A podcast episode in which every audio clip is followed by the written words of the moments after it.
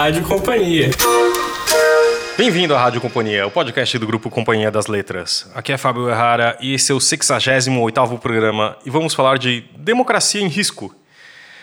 O primeiro livro da editora em 2019. A gente está aqui com o Ricardo Tepperman, o editor do livro, e a gente vai fazer uma série muito especial, uh, de uma série de conversas com vários dos autores dos 22 textos que compõem esse livro, Democracia em Risco. Ricardo, conta um pouco sobre essa obra. Bem, o livro, uh, que é uma coletânea que reúne, na verdade, 24 autores, porque dois dos textos são é, escritos em coautoria, é, entre cientistas políticos, historiadores, sociólogos, filósofos, economistas, quer dizer, é, vários especialistas é, em, em diversas áreas do conhecimento, para os quais nós fizemos um convite no finalzinho de outubro, uh, com a confirmação da vitória do Jair Bolsonaro, é, partindo da, da, de uma questão que, que esteve no debate público ao longo do ano todo, que era justamente se a nossa democracia estava em risco. É, é, não apenas com a eventual vitória do Bolsonaro, que, que sempre teve né, um, um discurso, uh, digamos, Uh, inflamado. É, inflamado e valorizando a experiência da ditadura militar, considerando que a experiência da ditadura uh, foi positiva, quer dizer, que, uh, colocando em xeque alguns valores muito caros à, à ideia de democracia. Né? Foi, há, há, vários exemplos eh, que eu não preciso citar aqui, mas então o debate público esteve eh, né, norteado por essa questão e não apenas em torno da, da, figura do Bolsonaro, da, ou seja, de uma candidatura de extrema-direita, é, que se mostrou vitoriosa, mas é, também a, a, polarização que se estabeleceu, né, impedindo que um, um, uh, os, os, discursos mais conciliatórios ao centro, que eram, enfim, uh, hegemônicos, digamos, na, na, nos, nos, últimos 30 anos de democracia, ficaram esvaziados. Né? É, então tinha um, cenário específico aqui no Brasil em que a questão da democracia, dos riscos à democracia eram muito, era muito importante, mas também é um cenário global, né, em que a gente vê é, muitos livros muito interessantes discutindo uh, os limites da democracia hoje, né? Quer dizer, a gente mesmo publicou, a Companhia das Letras publicou em 2017 sobre a tirania do Timothy Snyder, uhum. que é um, uma espécie de livro em reação à eleição do Trump nos Estados Unidos. E a gente tem, vê, vê o que está acontecendo na Hungria, na Polônia, na Inglaterra, na Itália, é, na Venezuela. É, então, nos Estados Unidos, evidentemente, a ascensão da extrema-direita na França, na Holanda, mesmo na Alemanha. Então, é, sem falar em Turquia, né? Quer dizer, então tem um cenário internacional e a gente convidou esses autores para é, fazerem textos escritos a quente, né? Escreverem reagindo a, a, ao que foi o discurso do Bolsonaro na campanha, a, montagem do seu, a sua equipe de governo.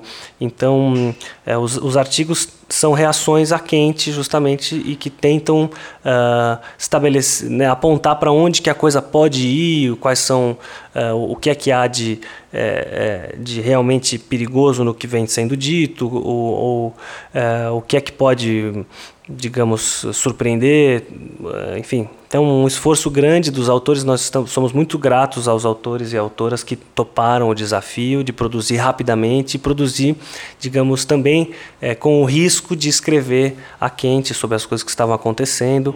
Então, enfim, estamos muito contentes com o resultado e ansiosos para que o livro, na verdade, seja mais um, um tijolinho aí na construção de um debate muito importante é, que tem que acontecer nas próximas semanas, nos próximos meses e nos próximos anos. Pois é, a intenção também, pelo que eu entendo, é que não seja também tão quente quanto o jornalismo, mas quanto uma análise que, que seja esse meio termo entre o dia a dia e o livro mais acadêmico. Claro, exatamente. Nós, inclusive, fizemos a opção de convidar é, pesquisador, quer dizer, pessoas ligadas à universidade, é, por conta desse ritmo em que as pessoas têm as, as suas pesquisas, evidentemente, é, algumas mais ou menos próximas dos temas em que elas é, de fato escreveram, né? Mas é, a ideia é exatamente isso que você disse, quer dizer, é uma reação a quente, mas não no dia seguinte, né? Algo que é, que pode fazer uma, uma mediação entre o debate público do dia a dia e as coisas de duração um pouco mais longa. Nós procuramos na montagem uh, do livro convidar uh, autores que se uh, que trabalhem em, em diferentes perspectivas, não só é, nas, nas diferentes disciplinas, mas também com, com que, que, se situam, digamos, mais ou menos, né, politicamente é, em, em, lugares diferentes, é, com, garantindo uma pluralidade no espectro é, é, aqui do, do que está abordado no livro. É, isso foi um esforço que nós fizemos e, e que resulta em, em, em, coisas muito interessantes, me parece. E, ou seja, há muito debate dentro do, dentro do livro, há, digamos, há consenso em alguns pontos, mas há também é, bastante, bastante conversa e divergência né, construtivas. E é, o nossa, nós fizemos um esforço grande para publicar o livro é, muito rapidamente. A ideia era pedir que eles, os autores tinham um mês, um mês e meio para escrever, nós tivemos um mês, um mês e meio para editar.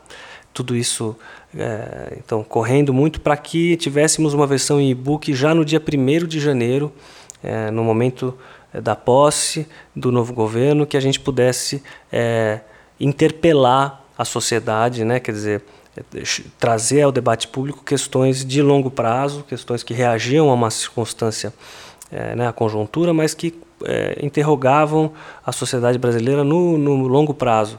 E então o livro saiu em e-book já no primeiro, no primeiro dia do ano.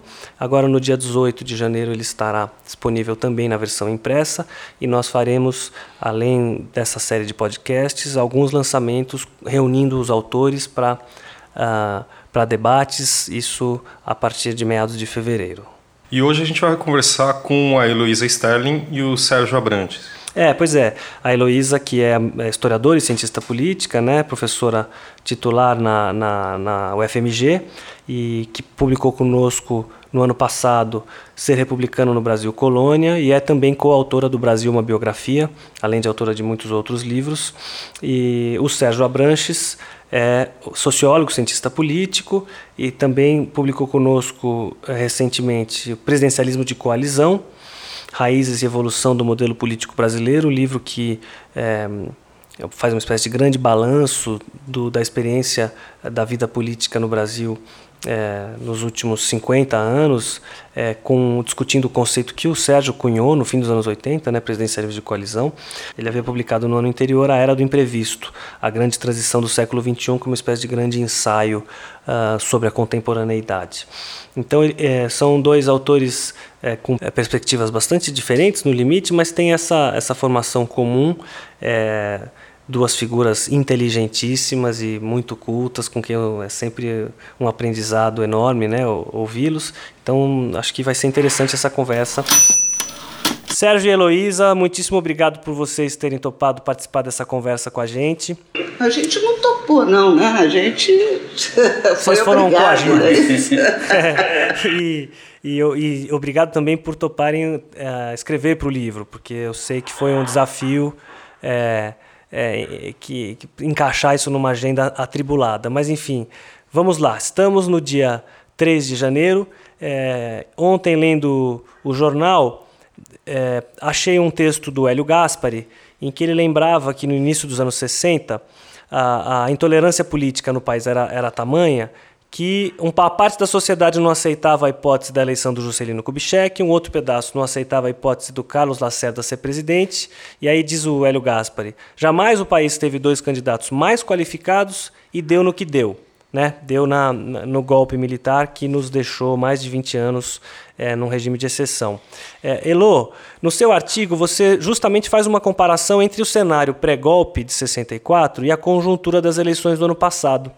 Você pode é, começar essa conversa contando um pouquinho é, como é que você vê, o que, que, tem de comum entre esses dois momentos, também o que é que tem de diferente? Ó, é, duas coisas, quer dizer, eu desconfio que o Hélio Gaspar cometeu um engano. Ah, não tem essa, essa intolerância. Primeiro, ah, não, não há essa intolerância ah, no momento da eleição de Juscelino Kubitschek se compare com hoje. Quer dizer, o que você tem lá no Juscelino Kubitschek é uma reação, na candidatura dele, é uma reação contra da UDN e dos militares, em especial da aeronáutica. E isso é um desdobramento da morte, do suicídio de Vargas. Elô, e Carlos desculpa. Lacerda nunca foi candidato a nada à presidência da República não, em nenhum momento. Não, não, desculpa, Elô, mas eu acho que o Hélio está tá mencionando a possibilidade de haver eleições em 65. E essa, sim, nas, nas eventuais eleições de 65, a Juscelino e Lacerda poderiam ser candidatos, é, e aí sim. É, é, e é, no, naquele, nesse eles não seriam aceitos no contexto da eventual eleição de 65. Acho que é disso que ele está falando. Ah, bom, 65 não aconteceu, então é, isso a gente é um não sabe. Contrafactual, né? É, um contrafactual aí, não, não, não sei. É, eu, enfim, mas de qualquer maneira, quer dizer, a, a, aquilo que você vai ver lá em 64, as vésperas do golpe, você tem uma sociedade polarizada, sim, esse é um, eu acho que é um ponto de semelhança. Você tem, principalmente a partir de 63, uma, uma, uma, um estilhaçamento do centro político do país, que é representado ali pela aliança do PSD né, com o PTB. Isso aí garante a, a, a estabilidade democrática é, desse período da Segunda República, mas você tem algum e você tem uma, uma, uma série de apelos que voltaram que foram mobilizados hoje. Os dois apelos mais importantes são o anticomunismo e a corrupção. Né? Ah, mas existem algumas diferenças que eu acho que são importantes da gente lembrar. Primeiro, é, 64 acaba num golpe militar clássico. Essa é a primeira diferença. Quer dizer, você tem as Forças Armadas mobilizadas para um golpe que elas estão tentando fazer desde 54. Né? É, a segunda coisa é que nas duas pontas a sociedade pode estar polarizada, mas existiam dois projetos para o Brasil.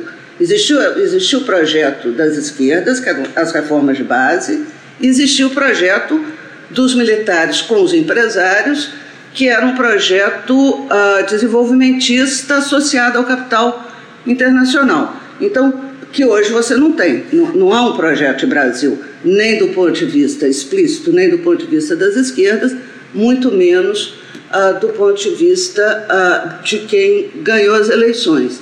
Então, nós estamos operando na ausência desse projeto. Né? Acho que há uma grande diferença também com relação à lógica de determinados apelos. Quer dizer, você fazer o apelo ao anticomunismo no Brasil de 64 fazia sentido porque tinha pé na realidade.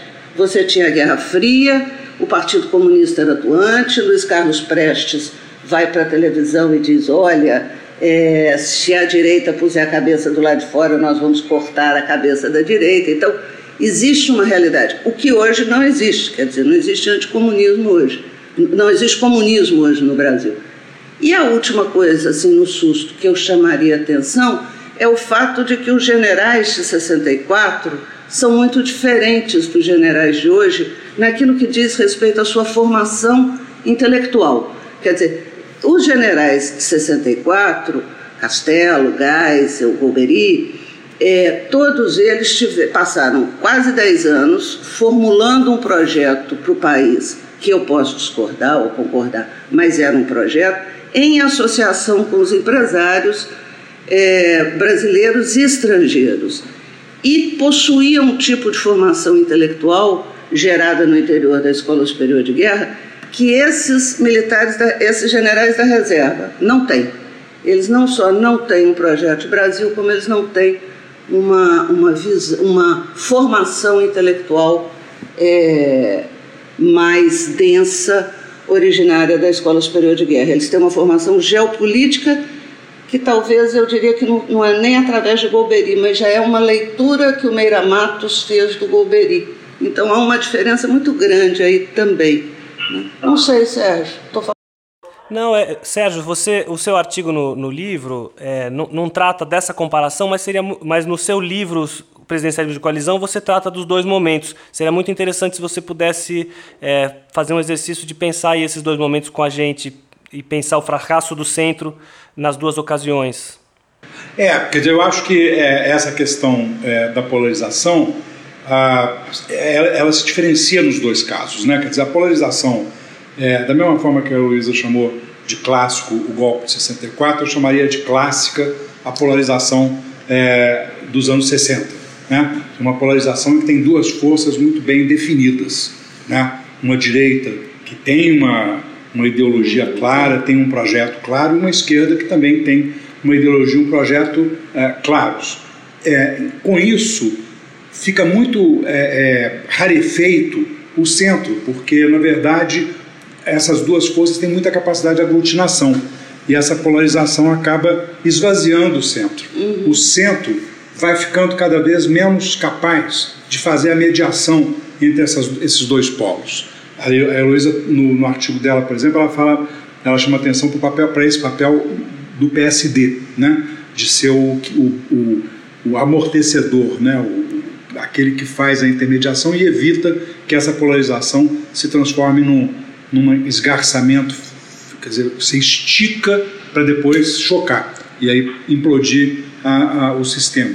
O, no nosso caso agora, a polarização é uma polarização de tipo novo, é uma polarização sem ideologia, é uma polarização é, emocionalizada em torno de algumas ideias muito vagas, que são rótulos vazios. Né? Quando o Bolsonaro fala. É por isso que não tem projeto. É, não tem né? projeto. Quando você fala, o Bolsonaro fala na, na posse dele que ele vai é, combater, vai, vai erradicar o socialismo, dizer, o socialismo é um rótulo vazio, porque se você procurar, não encontra, tá certo? Quer dizer, não, não tem socialismo. Talvez, talvez no século XIX o falanstério do Saí lá no Rio Grande do Sul, socialismo tópico. É, Talvez exatamente. ele estivesse pensando é, em Fourier. Na verdade, o Brasil nunca teve é, um projeto socialista muito claramente articulado. Não, nunca né? teve. Nunca né? teve. É, e, e, e, eu tenho visto algumas pessoas dizerem, não, mas tinha um pensamento anticapitalista. Eu não sei onde, a não ser na retórica de alguns grupos minoritários, porque os governos do PT foram tudo menos anticapitalistas, uhum. tá certo? Quer dizer, ao contrário, quer dizer, nunca os governos brasileiros deram tanto, transferindo tanto dinheiro para o capital, os capitalistas, quanto os governos do PT. PT. São os mais pró-capitalistas é, que eu conheço aqui na história do Brasil. Então, é, uma, é um outro tipo de polarização.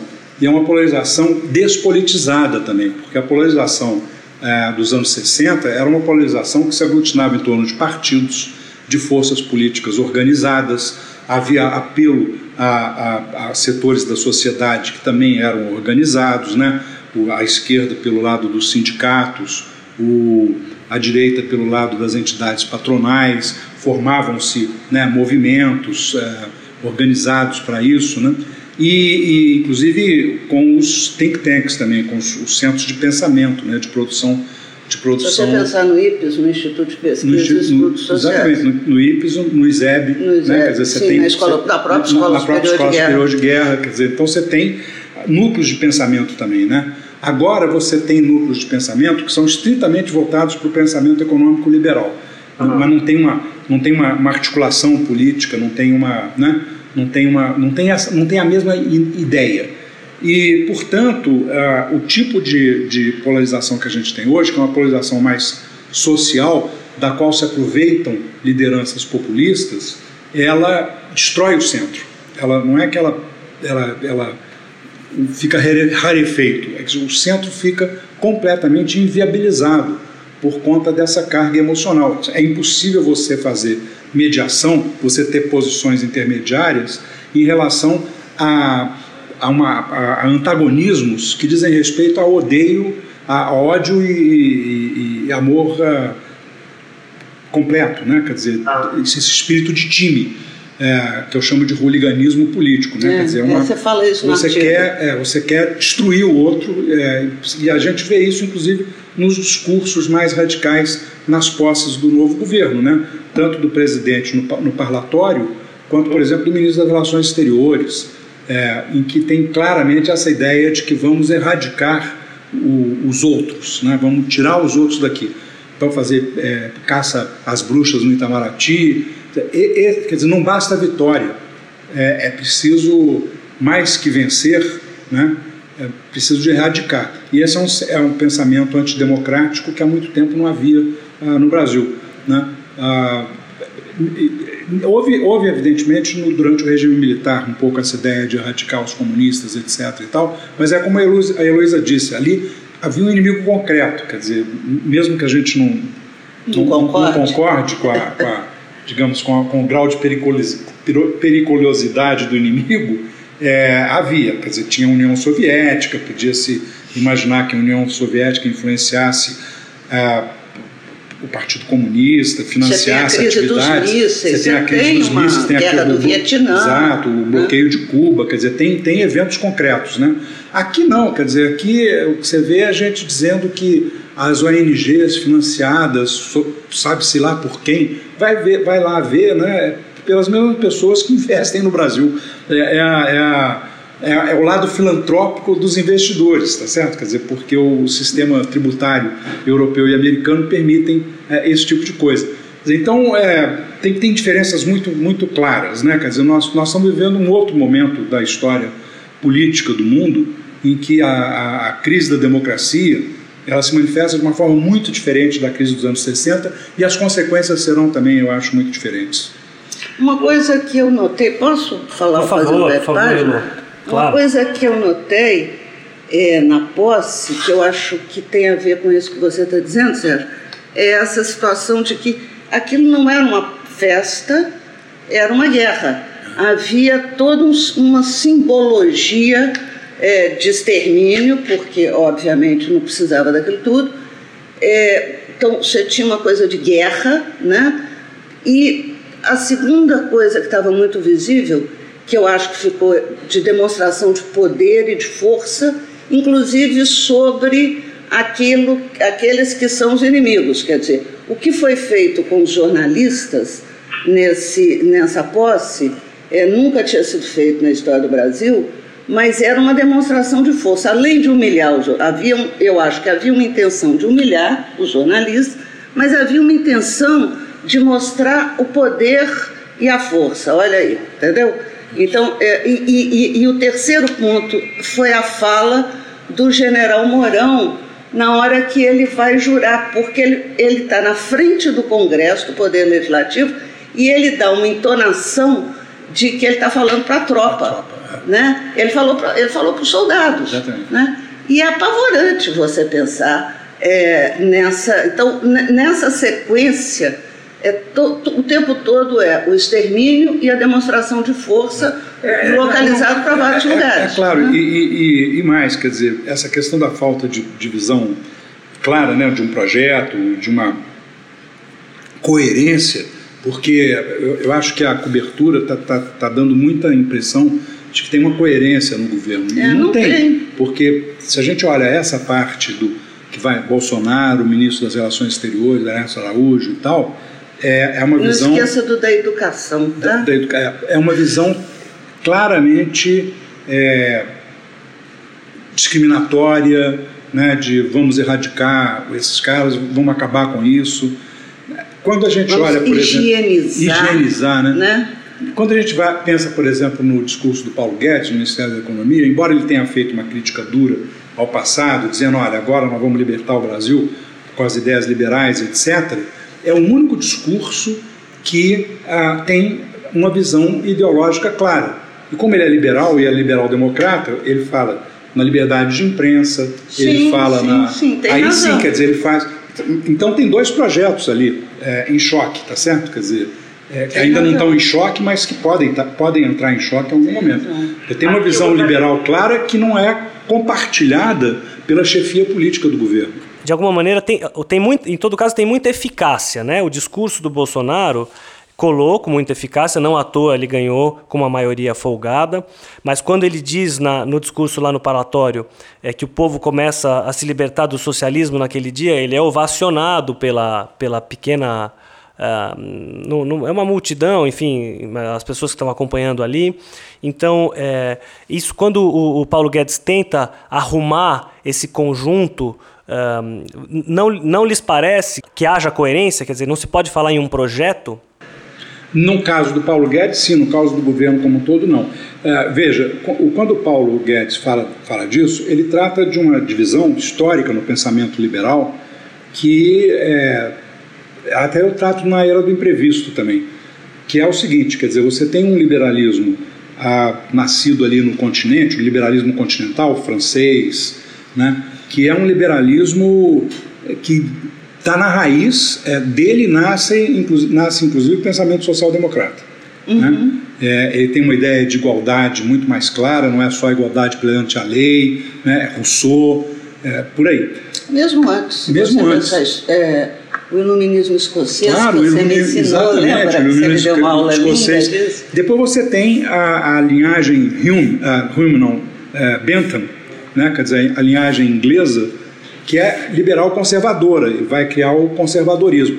Quando o Paulo Guedes fala em conservadorismo, ele está falando mais, eu, é, eu imagino, por conta da, da coerência doutrinária dele, da divisão, por exemplo, que houve no, no, no Reino Unido quando a, a social a, os trabalhistas, que são social-democratas ingleses, se movem muito para a esquerda, eles se cindem e cria-se o Partido Liberal Democrata, uhum. Social Liberal. Esse partido aí é um partido que fica entre o trabalhismo esquerdista, quer dizer, a social-democracia, claro, o socialismo democrático, e o conservadorismo a direita conservadora clássica uh, inglesa. Né? Eles têm uma parte, eles são em parte conservadores. Conservadores, quando, quando eles falam aí nos costumes conservadores, etc., tem mais a ver com a, os aspectos comportamentais né, e a disciplina econômica, etc. Mas não esse tipo de, de, de conservadorismo, neoconservadorismo que você tem na, na direita na, na extrema-direita nos Estados Unidos e hoje na Europa, etc., o pessoal que é pró-vida, é, associado ao pensamento religioso. O liberalismo nunca foi religioso, o liberalismo sempre foi é, fundamentalmente laico. Né? Ele tem uma, uma, uma tendência laicista muito importante, mesmo quando ah, escrito por pessoas que têm relações ah, com a igreja ou que são é, em si professam religiões. Então eu acho que eh, projeto de governo mesmo não tem, é, eles não têm uma ideia clara do que fazer e, e, e, mais, eles não têm ideia das complexidades das questões com as quais eles estão é, lidando. Agora, tem uma coisa que eu acho que reforça isso que você está dizendo, Sérgio, é, que é você pensar o seguinte, exatamente porque eu não tenho um projeto de país, né, é, eu preciso construir o bode expiatório. Então, a, a, todo aquele apelo que o Bolsonaro faz, né, é, e todo que o ministro das Relações Exteriores faz e que o ministro da Educação faz, a, é uma forma de você manter em estado de permanente apoio, é uma forma de você garantir apoio. Então, porque você está operando no vazio. Então, essa coisa que alguns comentadores da, da, da, da imprensa dizem ah, precisa descer do palanque. Ele não está no palanque, ele está governando. E, o, e, e, a forma de governar é fazer esse tipo de apelo, porque eu estou operando na falta de um. Eu não tenho um projeto. É. Né? E, faz sentido isso? Faz sentido. Sem falar. Por outro lado, quer dizer, aí nós temos a clássica divisão é, entre o eleitorado e a militância. Né? Uhum. O, o eleitorado do Bolsonaro não, não, não, não, não, não compartilha todas essas ideias dele. Eles não, eles não votaram num projeto completo, eles votaram em palavras de ordem né, e contra as alternativas que estavam postas, uh, que tá, a alternativa que estava posta. Daí porque você tem que ficar alimentando é, esse então, antipetismo você tem que né? ter Você tem que ter o discurso do Bolsonaro é um discurso para a militância, né? como aliás o PT fazia também. Uhum. É um discurso para a militância, para manter esse espírito é, guerreiro. guerreiro. esse espírito né, é, mobilizado aí. Ah, mas na, no governo ele terá que atender a essas fatias do eleitorado que votaram por razões muito mais difusas e algumas por, por contra-razões. né? quer dizer, porque o Bolsonaro representava o antipetismo ou porque era o menos é, indesejável dos dois candidatos e tal. Essa, essa composição de forças que elegeu o Bolsonaro, ela é uma composição de forças mais volátil do que a composição de forças que elegeu outros presidentes aqui do Brasil. É um pouco parecido com a composição de forças do Collor. É, como ela é mais volátil, como ela é mais difusa, ela está aderindo a questões diferentes. Né? Tem gente que votou por causa da corrupção e está com esperanças no Moro, tem gente que votou é, por conta da, da, da, reforma econômica e aí está apostando mais no Paulo Guedes, etc. É, é muito difícil contentar todos esses grupos ah, ao mesmo tempo e, sobretudo, o tempo todo. Então, essa, essa, essa mobilização se esvai com certa rapidez. Né? Quer dizer, então, esse é um governo muito vulnerável à frustração e isso faz parte daquela polarização que a gente falava no início. E daí porque você tem que manter o apelo o tempo é. todo, você tem que chamar a militância o tempo todo. É, Sérgio, eu vou querer te perguntar sobre. Ele não quer deixar a gente so... conversar. Não, quero. Eu quero. Eu só quero dar o meu pitaco aqui de São Paulo, que vocês dois estão aí no Rio juntos. Eu preciso gritar aqui para vocês me ouvirem. É. É, eu, eu, mas antes de pedir para o Sérgio continuar uh, e, e, desenvolver essa a discussão sobre uma possível coalizão, o funcionamento da coalizão do Bolsonaro, eu queria pegar um, um, algo que a Heloísa mencionou há uns, alguns minutos, que é o tratamento que foi dado aos jornalistas na, no dia da posse.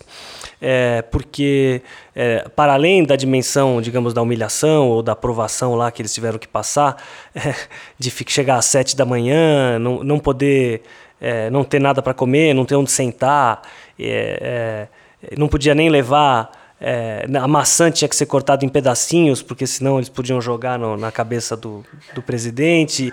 E se eles, maçã machuca, diz o segurança. As fotos tinham que ser tiradas de determinada altura, erguer muito a câmera. Você é, leva um tiro? Leva um tiro. Se tentar furar alguma barreira, corre o risco de levar tiro, enfim. É, é, é Heloísa. É Parece que isso já pode ser caracterizado como algum tipo de censura, quer dizer, limitar o acesso, ne, limitar nesse nível o acesso uh, dos jornalistas à informação.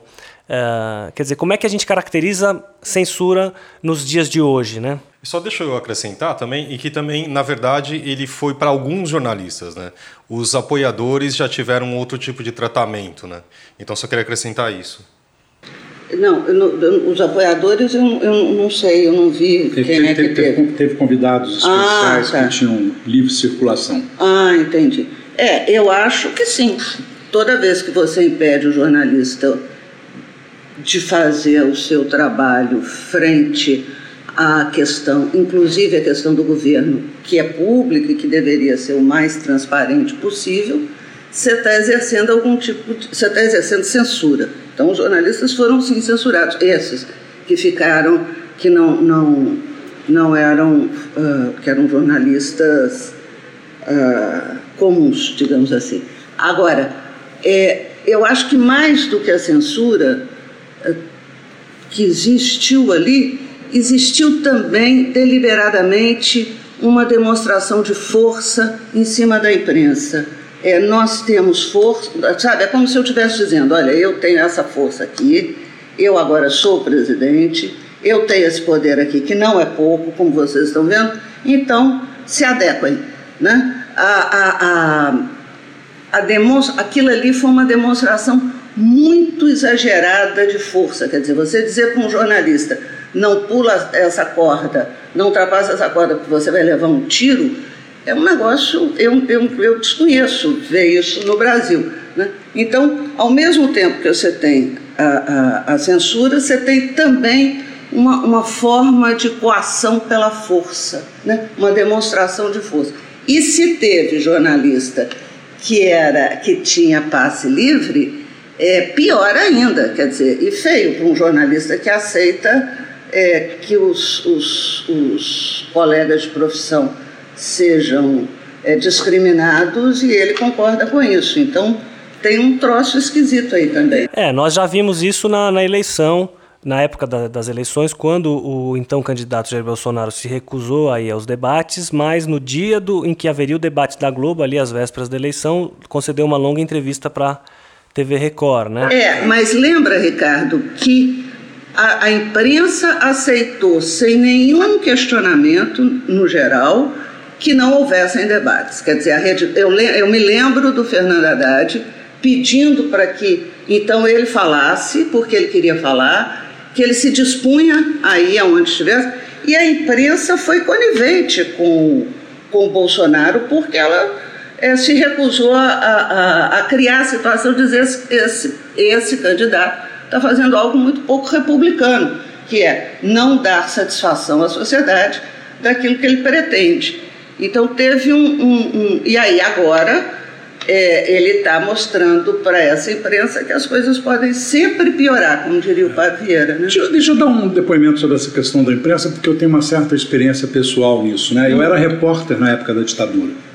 Então eu via censura nas redações dos jornais. É, era uma censura diferente, porque era uma censura a, ao, ao, ao veículo. né? Quer dizer, você não podia publicar matérias.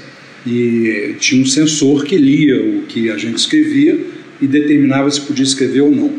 E havia é, discriminação entre aqueles que eram considerados veículos de, ou, ou repórteres e de, da parte da imprensa mais crítica do governo e aqueles que eram colaboracionistas. Quer dizer, então é, havia, havia essa discriminação também. O, o exercício do, do, jornalismo era, era muito mais é, restrito, era muito mais difícil você ter fontes, né? e dava, dava trabalho você cultivar determinadas fontes, etc. Isso te dava uma vantagem em relação a, aos outros, quando você conseguia um acesso. Né? A, é, eu depois é, fiquei fora do, do, jornalismo durante bastante tempo, voltei é, já na, aí na época do, do governo Fernando Henrique. E, e aí teve relações com a imprensa muito distintas também. Né? Quer dizer, no governo Fernando Henrique e no governo Lula, as relações eram muito mais fáceis. O Lula discriminava alguns jornalistas, mas o acesso era bem mais fácil. Depois ficou complicado com a Dilma. No, no, governo Dilma houve muita dificuldade de acesso de vários, vários jornalistas. Ela claramente discriminava os amigos e os críticos. E aos críticos ela tratava com muito desprezo, inclusive vedando entrada nas reuniões dela, nas entrevistas, etc. Então tinha também Agora, esse tipo de coação é, dos, é, dos jornalistas ficarem confinados num determinado uhum. lugar, etc. É, Sentado no chão? É, isso aí, isso aí é, é, é inédito. É. Né? Dizer, nem, nem, nem, eu, eu, não me lembro, exceto em circunstâncias assim, muito específicas, né? quer dizer, por exemplo, quando você está cobrindo uma recepção de, de, de chefe de governo é, estrangeiro junto com o, o general presidente da, da, época, etc. e tal, havia um certo confinamento. Mesmo assim, é, era possível furar, entrar, quer dizer, ninguém, ninguém era baleado porque é. furasse ali o, a regra de confinamento, etc. Né? Ah, então, há, há, há claramente um, um, um, conteúdo de, co, de coação aí, e, mas o que me impressiona mais, é, e essa é uma observação que ultrapassa a questão do jornalismo, eu presenciei, vivi cenas assim socialmente uh, nesses dias, nesses últimos dias, é o conformismo. Quer dizer, a imprensa deu muito pouco destaque a esse tipo de ao, ao tratamento que ela recebeu e preferiu cobrir como se fosse uma cobertura convencional. Isso é muito ruim para a própria liberdade de imprensa. É interessante você dizer isso, porque houve notas de, né, de repúdio das associações de jornalistas, Associação de Imprensa, a AB, a Abrage, mas de fato isso é, é pouco, né? Quer dizer, é, não, e saiu, e saiu com pequeno destaque, né? mas uh, ao contrário, quer dizer, o que você via era um grande aparato de cobertura, como se tivesse sido uma cobertura uhum. convencional, uhum. que não foi, tá certo? É interessante, né? O próprio William Bonner no Jornal Nacional fez uma espécie de defesa da liberdade de imprensa, mas fazer uma defesa da liberdade de imprensa num dia em que os jornalistas todos tiveram, quer dizer, né, uma parte significativa da nossa imprensa teve o, o tratamento que teve. Teve, é, teve cerceamento, né? Pois é, pois é. Enfim. E a outra, a, a, outra coisa que eu acho mais importante, eu acho que esse é, essa é a questão sobre a qual a gente vai ter que ficar atento, é que, e aqui que tem uma, uma, tem uma diferença grande com a época do regime militar ah, que é o seguinte: é, eu percebi é, em, em rodas sociais que eu tive nesse Natal, Ano Novo, etc., conformismo e acomodação e medo. Não é? Quer dizer, você começava a fazer um determinado tipo de manifestação um pouco mais, por exemplo, tocar uma música que é nitidamente uma música que eles não gostariam, que o governo não gostaria de ver tocada. E imediatamente aparecem pessoas dizendo assim, olha, isso pode te causar problemas. Mas que problema, tá certo? Quer dizer, até agora eu estou numa democracia. Qual o problema de eu tocar Internacional Socialista? Né? Uhum. Ah, e, e, e, as pessoas ficavam com medo e, ficar, entendeu? Ficavam assustadas ah, com essa coisa. Então, se você tocasse Vandré, a Internacional Socialista, entendeu? Algumas Bandeira músicas do Chico, eu disse, olha, não faz isso, porque isso aí pode causar problemas. Gente, como assim, né? Nem na época da ditadura eu, eu passei por isso, né? Quer dizer... Agora, engraçado isso que você está falando, é verdade. Eu também, nesse final de ano, é, não, não, não foi com relação à música, mas eu notei como que as pessoas que se omitiram ou que ou que, ou que votaram no Bolsonaro, provavelmente, e, e não falaram isso para mim, ou que se omitiram, né? Estão buscando justificativa para o que está acontecendo. Então, as, eu, eu ouvi muitas pessoas dizerem tudo era culpa do PT. O PT é culpa. Quer dizer, isso não elimina o fato de que o PT tem obrigação de prestar contas à sociedade brasileira daquilo que ele fez nos 13 anos de governo dele a coisa que ele não prestou, e isso é um, um erro tremendo e, um, e ele está pagando um preço alto por isso. Dito isso, é, obviamente o PT é um elemento nessa, nessa história, mas ele virou aquele bode expiatório. Então, ó, a pessoa diz: não, não mas PT, e agora, hoje no jornal, você tem lá é, é, colunistas dizendo assim: não, mas o PT não, não sabe fazer oposição Entendeu? Se ele não fizer isso, isso e isso, não, não tem oposição. Então, é, é como se as pessoas começassem a procurar justificativa para se isentarem daquilo que elas, ah, de, de, alguma forma, são responsáveis. Né? Como se a ficha começasse a cair, a pessoa olha aquilo, vê o chanceler falando, vê o Bolsonaro falando, uh, vê o ju juramento do vice-presidente a pessoa fala, puxa, e aí? É. Né? Então, talvez a gente, isso que eu e você vimos nas festas de fim de ano, talvez seja uma prática, uma, uma, uma fala que vai aumentar cada vez mais na sociedade, que é buscar um responsável por aquilo que aconteceu, né? É. como se elas não fossem. E, e, de novo, quer dizer, isso, isso, Sérgio, é uma coisa que eu queria entender, porque no meu texto eu digo assim: olha, o anticomunismo foi uma palavra de ordem que caiu fundo na sociedade brasileira hoje, tem 80 anos, né, e não tem comunista, a tal ponto que agora eles estão dizendo que é socialista, não é mais é. comunista. Né? É, a, a, a, minha angústia, a minha dúvida, que eu não sei responder, é por que, que isso funcionou com a sociedade brasileira? Né? Quer dizer, o que, que tem de errado nessa? O que, que é que nós erramos? Nós, que eu digo, uhum. uh, uh, escritores, intelectuais, professores, a jornalistas, que permitiu, um, que, que, que, que, que levam uma sociedade tão, tão, tão reacionária, né? bolsões tão reacionários dentro da sociedade. E, e, a outra coisa que eu noto, isso eu não pus no artigo que eu, fiquei, eu pensei depois, é que talvez o principal erro da Terceira República, é, dessa que nós talvez tenha acabado ontem, é não ter criado uma cultura política democrática na sociedade. Não tem nada de democrático na sociedade brasileira.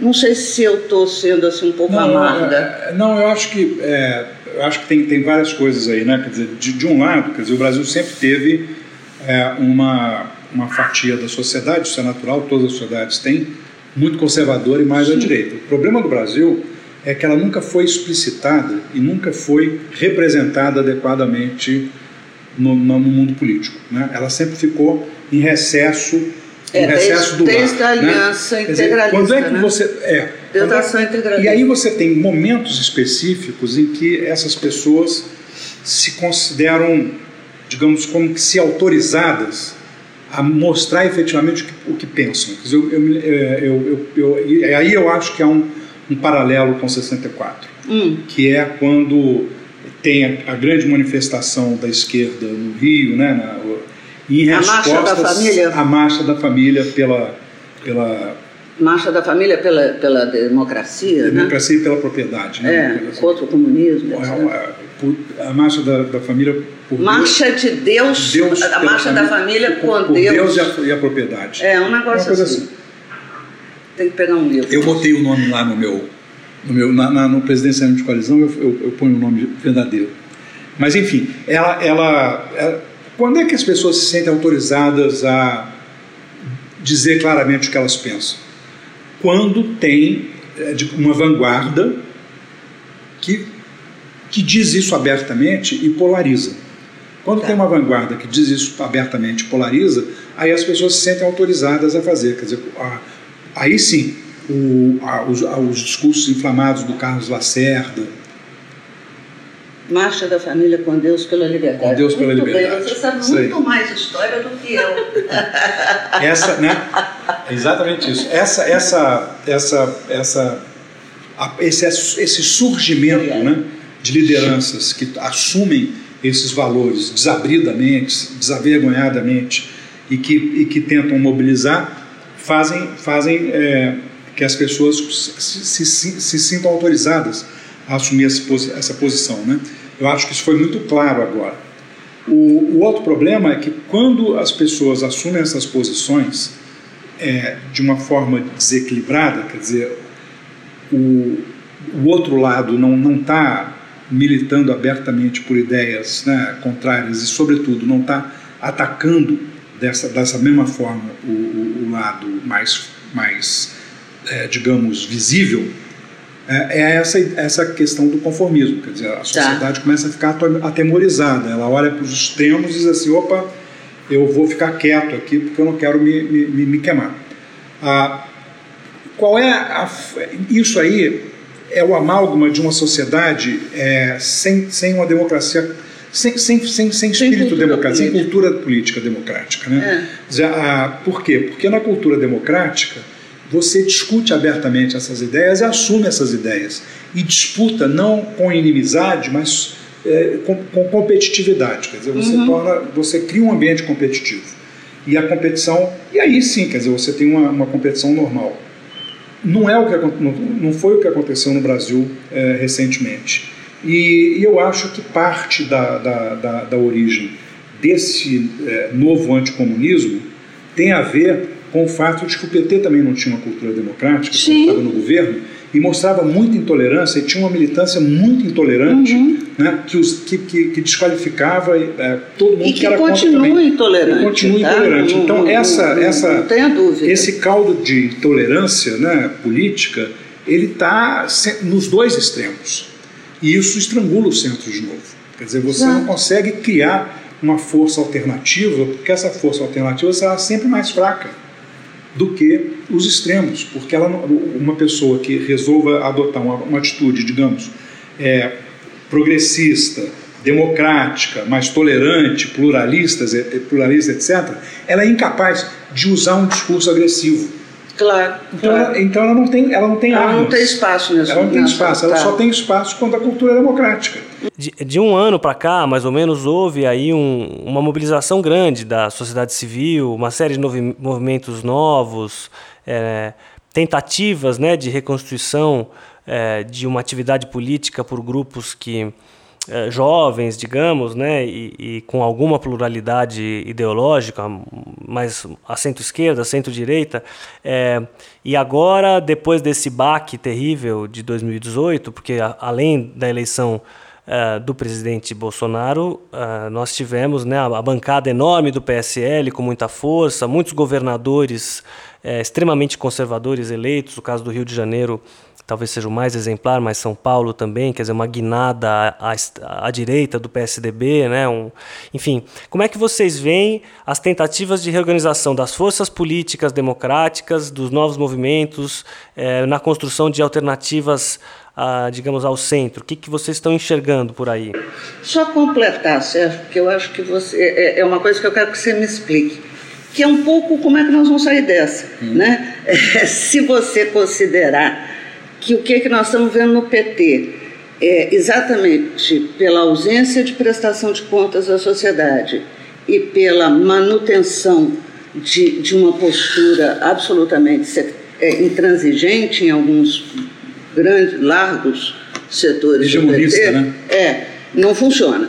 Se você pegar um sujeito como Ciro, é, também não está funcionando. Quer dizer, é, por um lado, ele está brigando com o PT, ele tá, né, tá, é, o que é uma bobagem nessas alturas do campeonato, e por outro lado, é muito complicado eu pensar num sujeito que naquele momento em que tudo estava tão, tão tudo estava escuro, ele vai passear na Europa.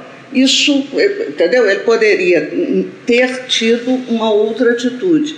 Então, de onde que nós vamos tirar, como diz o Ricardo, de onde que nós vamos tirar alternativa a, a uma terceira via? A Marina, que seria uma boa possibilidade, também não é porque ela oscila, ela some, ela aparece quatro em quatro anos, então fica uma coisa, ela, ela não desperta confiança, né? É, como é que nós vamos construir isso?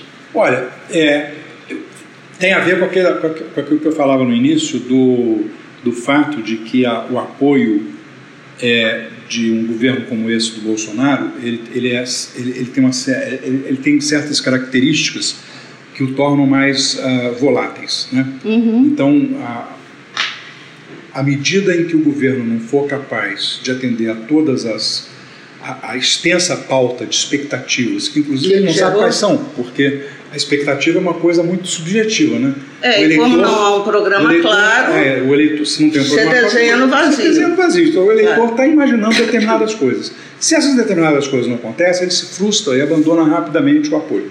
Então a popularidade tende a cair muito rapidamente se não tiver uma efetividade na resposta a essa gama difusa de expectativas aí. Né? Ah, por outro lado, é, no, no, o Congresso continua sendo é, o que ele sempre foi, né? uma casa multipartidária, ah, com uma cultura de negociação que está é, posta em dúvida, inclusive pelos eleitores, o que faz com que todos eles tenham uma certa cautela nesse momento. Hum. E há um grupo muito pequeno, mas que eu espero que seja significativo, de novos parlamentares, desses que o Ricardo mencionava, de várias tendências, né, dispostos a fazer novas práticas. Então, por exemplo, eu já vi concretamente, eu conversei com alguns jovens é, que foram meus alunos recentemente, é, e outros um, um, já, já um pouco mais maduros na profissão, assim, no meio da carreira, muito é, interessados no fato de que há, por exemplo, deputados novatos é, de vários partidos da rede, do Novo, do PPS, é, que estão é, fazendo é, uma, uma, uma, seleção competitiva de currículos para montar sua assessoria pessoal nas áreas em que eles estão dispostos a trabalhar. Então, isso aí dá uma certa densidade ah, eu acredito que nas eleições municipais, a gente vai ver isso de novo, esses, esses, esses grupos vão se enraizar mais na sociedade, porque eles estão exatamente em busca disso que você falou, Luiz. Prestar contas, né? Quer dizer, eu conversei com vários deles. Eu dei uma, uma aula em São Paulo, no INSPER, hum. para um grupo grande dos novos deputados, dos novos parlamentares. E tinha de tudo lá, desde aqueles do PSL, alguns como outros né, de mais, a, mais à esquerda, e o que, o que você nota ali é que eles têm uma disposição muito clara de mudar as regras do jogo e, as, e a forma de relacionamento com, o seu eleitor. Tá. Então, todos eles estão é, buscando aplicativos para ficar em, em, relação, em relação direta, é, permanente com seus eleitores, fazer uma coisa mais compartilhada, discutir o voto, explicar por que votaram de determinada maneira, etc. E tal. É, esse grupo não vai fazer muita, muita diferença nesse, nesse congresso polarizado que a gente tem aí. Né? E pelo que se está vendo, vai ter uma coalizão dentro do Congresso. O governo já está sendo forçado a, ao realismo, né? sabe que ele vai ter que ser um, um governo de coalizão, é, uma aliança com setores mais conservadores, mais tradicionais do Congresso, não vai incluir é, esse pessoal aí, esse pessoal vai ficar, vai ficar de fora. Essa militância política de voltar ao eleitor mais a miúde e fazer com ele uma troca de ideias a respeito do mandato parlamentar pode criar lideranças novas. Sim, entendi. E, e, e eu acho que o, o, problema todo que nós tivemos nessa eleição, que foi um pouco o problema também da eleição do Trump, é que não, tem, não, não tinha, liderança nova, não tinha. O, o, o, o Haddad não conseguiu ser além PT.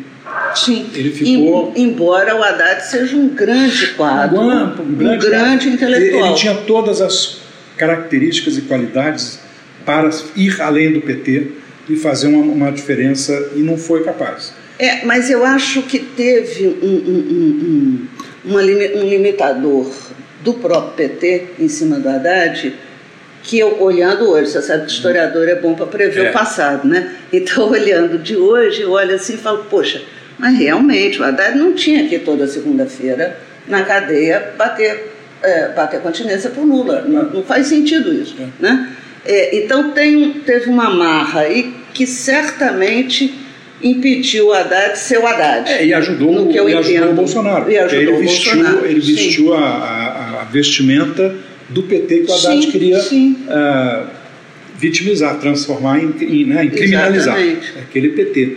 Então, a, não teve lideranças novas. A, Marina já estava na terceira tentativa, o Ciro era uma, uma liderança já desgastada, conhecida, etc. Né?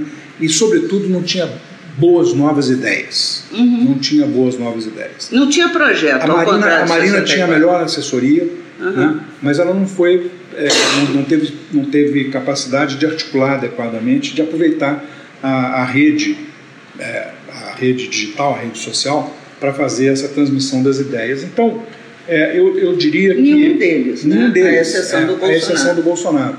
Quer dizer, então o Bolsonaro, como o Trump, ficaram como as novidades mesmo. Né? Quer dizer, o que tem de novo. Quer dizer, se você está querendo mudar tudo isso que está aí, então tá bom, é, vamos mudar pela direita. Isso não significa que a sociedade brasileira aderiu a um projeto dessa natureza. A, a sociedade brasileira votou muito contra o que ela viveu nos últimos anos e muito alimentada pela crise econômica. Mas, Sérgio, né? pensa bem aqui. É, vê se eu estou sendo dura com a sociedade brasileira. O Bolsonaro não enganou ninguém. As pessoas sabem quem é o Bolsonaro e votaram no Bolsonaro. Quer dizer, tem um traço nessa sociedade brasileira que talvez esteja lá nas nossas raízes escravista, autoritária, mas tem um traço muito conservador. Porque não adianta a pessoa chegar agora no Réveillon e falar para mim assim, não, mas eu achava que ele estava brincando, que aquilo era só campanha. Ora, é, não, tá? As pessoas ouviram o é, Bolsonaro ser isso tudo. Ele é. é ele foi honesto. Você tem razão, mas se, é, se o tipo de polarização que a gente teve nessa eleição tem de fato é, uma, um parentesco sociológico com a polarização que teve nos Estados Unidos e em alguns outros países da, da Europa, hum. é, é o, na verdade, quando você tem um, uma aversão muito clara a uma determinada liderança, ou um determinado tipo de atitude, ou um determinado conjunto de valores, é, e você tem um candidato que adere a essa aversão, as pessoas em geral ficam muito seletivas, elas só ouvem quando o candidato fala sobre aquilo que elas têm aversão. Hum, tá. e, e, e, não necessariamente sobre as outras coisas, o acessório para elas. Então, cada, ninguém consegue ser pluridimensional na escolha eleitoral. É, o eleitor é muito unidimensional. Né? Dizer, então, o, o, eleitor antipetista votou no Bolsonaro porque ele era o antipetista. Nenhum, nenhum outro candidato era tão antipetista quanto o Bolsonaro. Ah, o eleitor que votou contra a corrupção votou no Bolsonaro porque ele era contra a corrupção.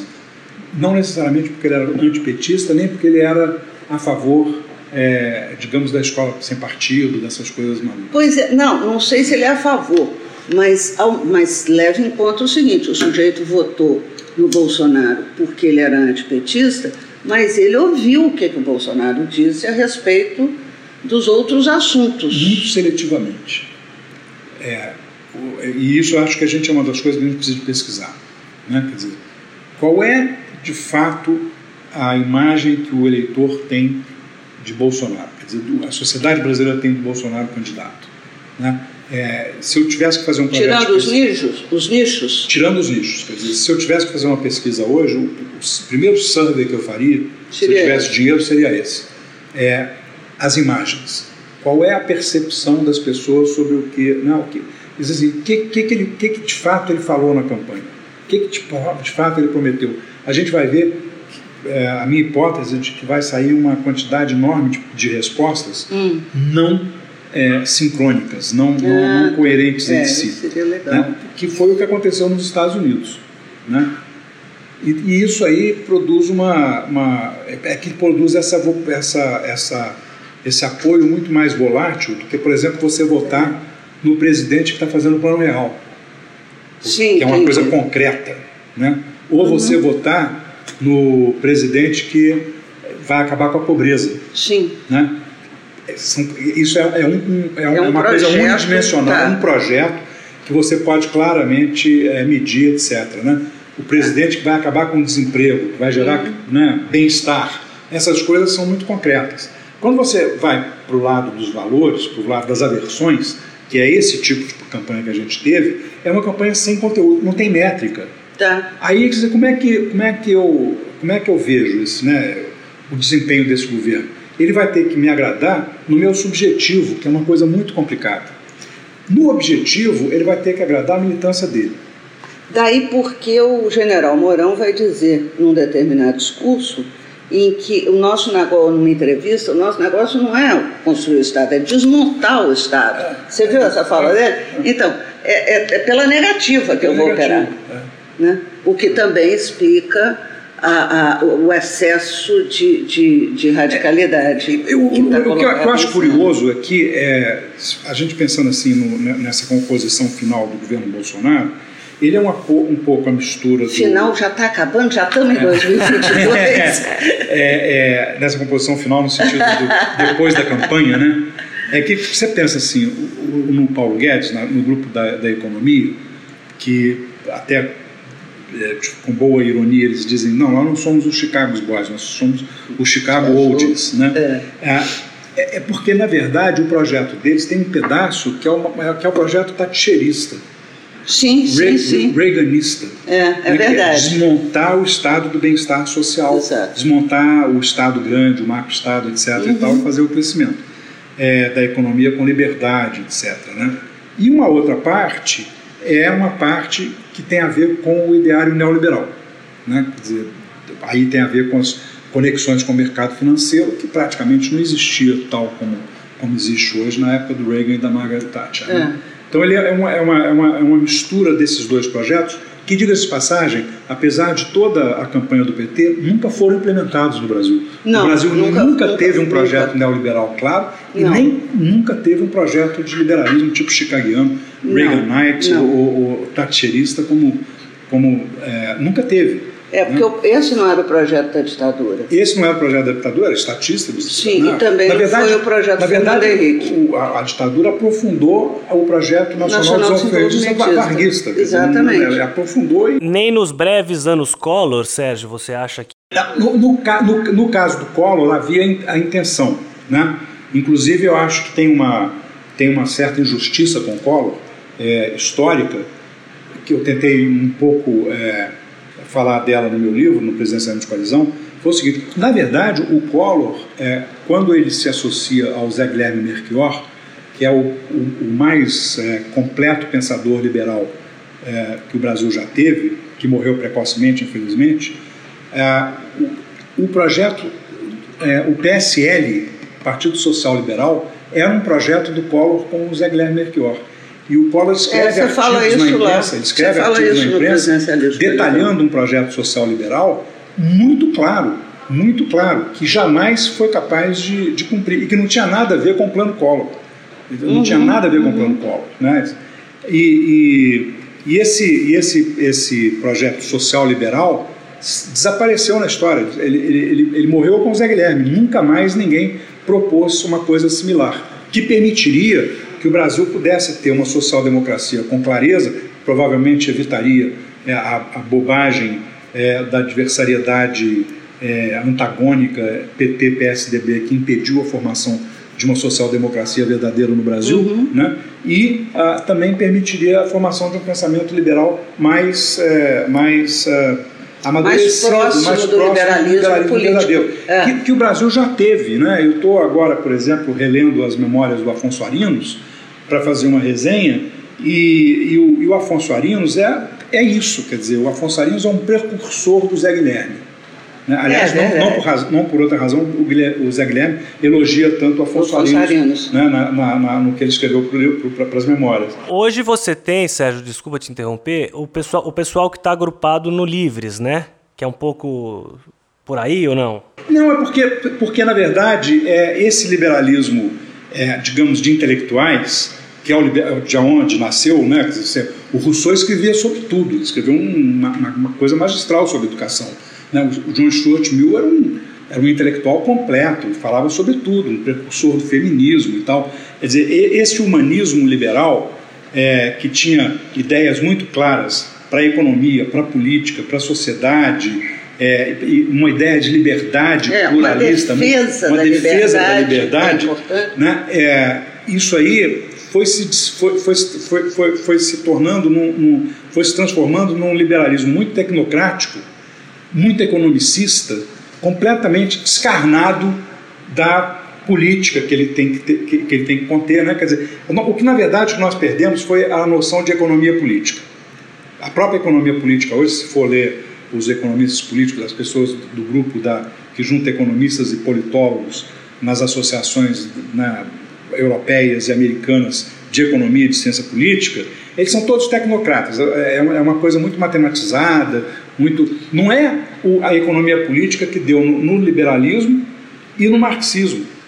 Sim, mas você tem, que. Eu acho que a gente tinha que pensar também o seguinte: quer dizer, eu acho que completa isso que você está dizendo, se nós, pens, é, é, se nós pensarmos, é por isso que essa moçada aí diz não, a gente é liberal na economia e conservador nos costumes. Isso é impossível. Isso é impossível. Né? Um liberal não, pode, não é um conservador não é, nos não é. costumes. É. Eu estava insistindo que vocês comentassem, e talvez, se vocês estiverem de acordo, essa pudesse ser a nossa última rodada. é, porque, a, é, inclusive, o PSL, o partido que veio a, a abrigar o Bolsonaro, foi é, locus né, de, uma, de, um, de um enredo aí muito shakespeariano, porque havia o pai e o filho, Luciano Bivar, né, a disputa em torno da liderança do o PSL estava ocupado pelo pessoal do Livres, né, que de alguma maneira, posso estar enganado, Sérgio, mas é, pro, está procurando ocupar esse, esse lugar, né, de pensar, de ser liberal em todas as frentes e de ter um pensamento liberal construído é, e um pensamento para a educação, um pensamento para para os costumes, certamente para a economia, mas também para a atividade política, enfim, e que agrupam um, um, é, um conjunto importante de, de né, pesquisadores, gente muito boa no conselho e jovens lideranças também é, bastante interessantes, e eles estavam no PSL e saíram no PSL no dia em que o. É, na verdade, tomaram um golpe né, dentro do partido. E saíram na hora que o Bolsonaro entrou. É, né? e, na hora que o Bolsonaro entrou. É, exatamente. Eu, eu acho que a força política nessa mesma linha, que, que tem alguma expressão, vai ter alguma expressão na, na, na política pós-Bolsonaro agora, é, ou na era Bolsonaro, espero que seja curta, uh, é, é o novo, né? Porque o novo também tem essa característica, ele tem pensadores, tem, tem pessoas é, com, que, que, que, tão, que têm a visão do, do, pensamento liberal muito claro na cabeça, mas que não abandonam, não são, por exemplo, anticulturalistas. Vai né? depender muito, Sérgio, de como o novo se comportar em Minas. Mas é, é isso Você que eu ia dizer, quer dizer, o, a, a, ele só vai se projetar porque ele conseguiu eleger um governador, que é o Zema em Minas. Em Minas. E aí ele vai ter que fazer de Minas o retrato do seu. É, né? Quer dizer, Minas vai ter que ser uma espécie de país do novo. É, é, olha, olha o que nós fizemos em Minas e aí podemos fazer isso para o resto do Brasil. É, e eu fico pensando o seguinte, quer dizer, e inclusive mais... não é qualquer lugar, quer dizer, é, é Minas. Pois é, Minas é, é o centro do Brasil, não é isso? Não é, não é São Paulo, não é qualquer São Paulo. E sempre teve no centro da política brasileira. É, está no não centro é, Não é você dizer que é, olha, olha, eu fiz um determinado estado, outro, por exemplo, lá no Nordeste, vou, vou fazer pelo Brasil. É, ou São isso, Paulo isso mesmo. Agora, São Paulo, Minas e Rio, não. é, São exatamente. Paulo, Minas e Rio são... A, a, Com Minas acima. É, o eixo de visibilidade ah, da, da, dessas experiências Pois é, políticas. então, e nós temos ali a solução três, deles- três propósitos completamente diferentes. Pois é, mas a- a- a- a- a essa sua ideia do novo passa diretamente pelo que o Zema foi capaz de fazer em Minas. Claro. Né?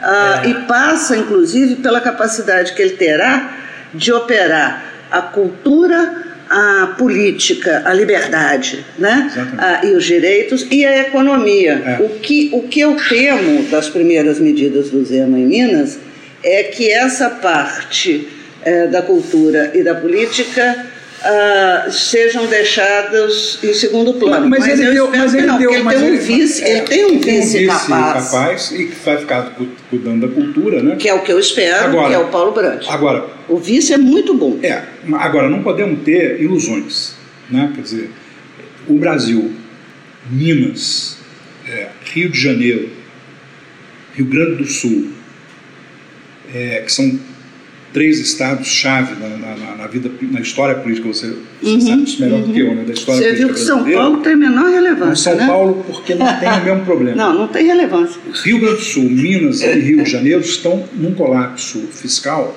Ah, é, é, é verdade, é verdade, é verdade. que Se não a mexer aí- capacidade de qualquer governador. Sim, tem Se razão. ele não fizer austeridade no primeiro, nos primeiros, Nos primeiros dois anos, e tá não ajeitar Sim. a máquina, não tem Não como, tem ele- como. eles vão fracassar. Uhum. né? Então é, é natural que haja uma certa predominância Tá. da política Entendi econômica no início do governo, porque isso salva o Estado. né? E, e no caso de Minas, por exemplo, a situação fiscal é mais grave do que se sabia. Uhum. Então é, vai, ser, vai ser realmente difícil de, de resolver. O que eu acho é, que é importante é, para a discussão política, intelectual é, no Brasil, inclusive na mídia, é que se discuta o seguinte: que você tenha que fazer ajuste fiscal, você tenha que arrumar as contas, é, é- faz parte, é um fato, é um dado da vida. Faz parte da vida política e faz parte da, da vida de qualquer governante responsável. O problema é você imaginar isso como uma forma de austeridade perene, perpétua, e não como uma forma de redefinir prioridades. Tá, mas Então você pode fazer austeridade e não estrangular a cultura. É Sim. uma questão de quais são as suas prioridades, não estrangular a educação, a saúde básica. Né? sendo republicana, eu acho que você pode pensar o seguinte: o que é o bem comum? né? A saúde é o bem comum, a cultura. Isso. Você define ali no seu cardápio os cinco pontos que são bem comum e aí você não vai mexer. É. Então, por exemplo, é, se, se eu tiver que fatiar a UENG, a Universidade do Estado, e vender, é um mau sinal. Claro. Tá? Ah, se eu fizer o ajuste fiscal mantendo ah, os ativos da cultura, da educação e da saúde, é um ótimo sinal. Significa que eh, você tem um desenho novo aí. Qualquer bom liberal sabe fazer isso. Sim. Ele sabe distinguir entre o público e o privado. Sim. E o que o liberalismo diz é o seguinte: eu não me meto no privado e cuido do E público. cuido do público. Né? E vou definir. Pois é, mas eles têm que definir o que é o bem Que é o comum. bem comum. Pois é. Por- é aí que nós vamos ter um metro para Então, poder avaliar é- a qualidade do Eu governo. acho que o Brasil entrou agora numa, numa fase Que é o que está faltando ao Paulo Guedes. Tá o Paulo Guedes não define o que é o bem comum. É, ele vai, vai entrar agora numa fase em que ele vai ter que esclarecer as suas prioridades, os seus valores, não no sentido que está se dando nessa discussão, que é pelo, pelo, pelo lado evangélico, não nada disso. Quais são os valores que eu é, professo em termos de bem comum? Né? Quer dizer, quais são os valores republicanos, quais são e quais são as prioridades para realizar esses valores. Essa que vai ser a discussão que vai ter daqui para frente no Brasil, porque o orçamento vai ficar estreito, ele vai ter que ser dis- discutido do ponto de vista do que, que é importante, do que, que tem que de fato ser feito, né? E ah, o que não for feito e que for parte do bem público será pendurado na conta do, do governante. E a segunda coisa que eu acho que nós vamos ter que discutir nesse país é pensar como, que a, como construir na sociedade aquilo que não foi feito até hoje.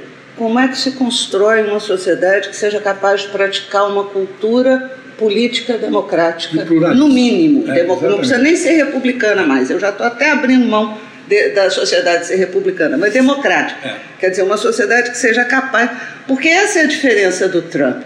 É, nos, na- na- nos Estados Unidos você tem uma república né, que segura a onda instituições fortes, E que não é o nosso caso, e uma cultura Claro. democrática que faz os livreiros fazer ação política no dia da, da posse do Trump.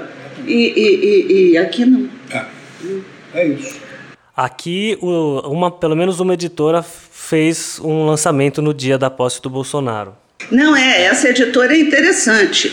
Eu fiquei orgulhosa de estar. é, Sermos autores de dela. sermos autores dessa editora, porque foi exatamente no dia da posse. É.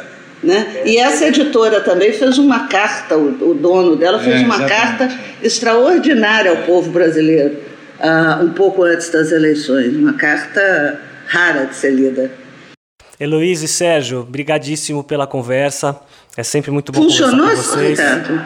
Ou se funcionou. Eu só lamento não ter estado junto para comer um pão de queijo em- no Rio de Janeiro ou tomar um cafezinho em Minas. E aqui eu acho que a gente ouviu uma aula entre o Sérgio e da, da Heloísa. E- Mas a gente tem mais também, semana que vem, né, Ricardo? Semana que vem nós vamos conversar com Renan Quinalha e Petrônio Domingues, é, tem, que tem dois artigos muitíssimo interessantes no livro.